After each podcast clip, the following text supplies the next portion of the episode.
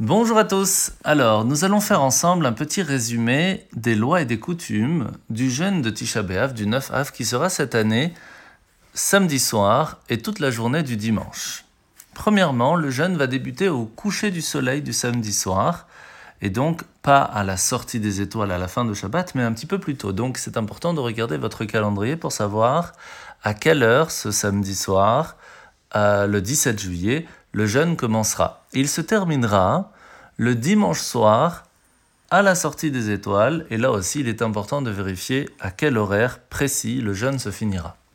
De façon générale, pendant tout le jeûne du 9 Av, on ne porte pas de chaussures en cuir, on s'assoit sur des chaises basses ou des, ou des tabourets depuis le samedi soir jusqu'au dimanche midi, et il y a cinq interdictions de base dans ce jeûne. Manger, boire est interdit, porter des chaussures de cuir, se laver, appliquer des crèmes, des lotions sur la peau, et d'avoir des relations conjugales. Étant donné que cette année, cela tombera Shabbat, eh bien ce sera un petit peu différent. Premièrement, il y a des choses de façon générale, comme on vient d'en parler, qui sont interdites, ne vont pas commencer directement à l'horaire du coucher du soleil, mais à la sortie des étoiles. Alors on va essayer de faire la part des choses. Premièrement, à partir de samedi après-midi, il est interdit d'étudier la Torah, euh, sauf les parties qui sont permises pendant le jour du 9 Av, donc toutes les lois qui sont en rapport ou toutes les choses qui vont nous rendre un petit peu tristes. Mais tout ce qui pourrait nous rendre joyeux, depuis samedi après-midi, déjà c'est problématique. À part ça, on, ne va pas prendre un repas de séparation spécifique comme on a l'habitude avec de l'œuf trempé dans la cendre, etc. Puisque nous sommes Shabbat. Donc, à la place de cela, nous allons manger un très bon repas avant le jeûne. Par contre, il faut faire attention que ce repas s'achève avant le coucher du soleil, donc avant le début du jeûne. À part ça, on pourra s'asseoir sur des chaises normales, de hauteur régulière. On pourra aussi porter des chaussures normales en cuir jusqu'à la tombée de la nuit, donc jusqu'à la sortie du Shabbat.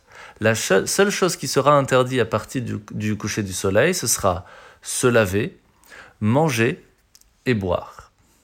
L'office du soir, de samedi soir, à la synagogue, nous allons retirer le rideau, ouvrir le rideau de l'arche, les lumières de façon générale sont diminuées, si possible, sinon c'est pas très grave.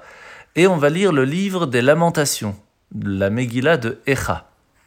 De façon générale, l'officiant lit à voix haute et l'assemblée va lire à voix basse. Dans certaines communautés, on le lit dans un parchemin. À part ça, bien sûr, il y a quelques récitations des keynotes qui vont être lues aussi le lendemain matin. Le matin du dimanche matin, on ne mettra pas les tefilines le matin, mais seulement l'après-midi, un peu avant le coucher du soleil, lorsque nous ferons la prière de Mincha. Il y aura bien sûr demain, le dimanche matin, des prières très spécifiques aux jeunes du 9 Av qui sont appelées les keynotes. Pour la Havdalah, la prière du samedi soir qui nous permet de sortir de la fête du Shabbat pour rentrer dans la semaine.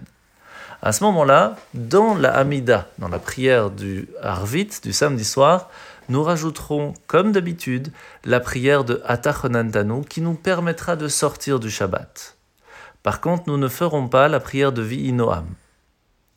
À partir de là, si une personne n'a pas fait la prière du samedi soir, la Hamida, il devra dire la phrase Baruch Amavdil Ben Kodesh Lechol. Béni soit celui qui sépare entre le jour du Shabbat, qui est sacré, et les jours de la semaine.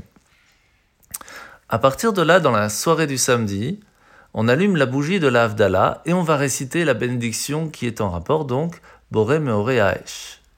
Par contre, immédiatement après le passage de Barechou qui est récité dans l'office du samedi soir, on retire les chaussures en cuir et on met des souliers de toile ou autres. À part ça, nous allons réciter donc la Havdalah le dimanche soir avant de manger. Par contre, étant donné que ce n'est pas samedi soir, on ne va pas faire les bénédictions ni de l'encens ni de la bougie.